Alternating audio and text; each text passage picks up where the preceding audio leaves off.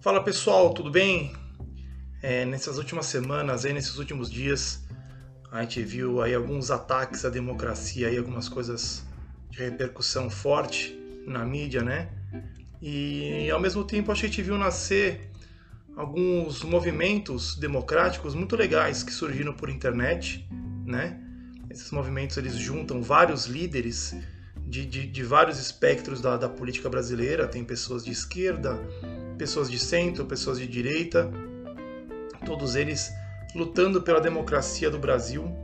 E eu vou destacar aqui dois, né? Um deles é o Estamos Juntos e o outro é o Basta, né? Acho que tem papéis parecidos e todos eles estão tentando lutar pela democracia do nosso país. Porém, com o surgimento deles, para mim fica claro quem não está lutando pela democracia no nosso país, né?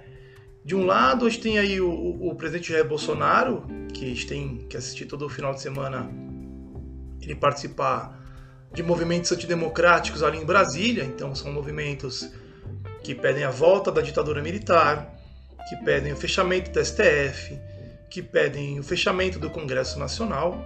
Isso realmente não faz o menor sentido.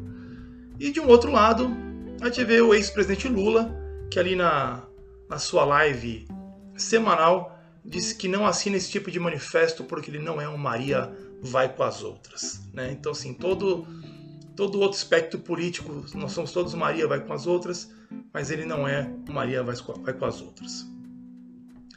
Na realidade, pessoal, tanto Lula quanto Bolsonaro precisam do outro para poder manter a sua narrativa. Né? O Lula precisa que o Bolsonaro vá até o limite da democracia para ele se colocar como oposição a isso.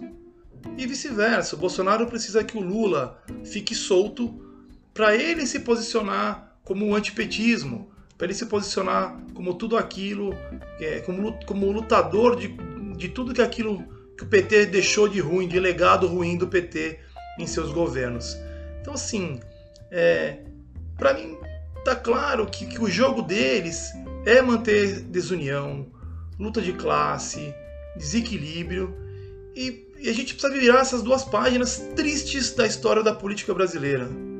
Esse momento a gente precisa de união, é, a gente precisa de equilíbrio, a gente precisa manter a sociedade junta para combater o vírus e depois focar na nossa economia.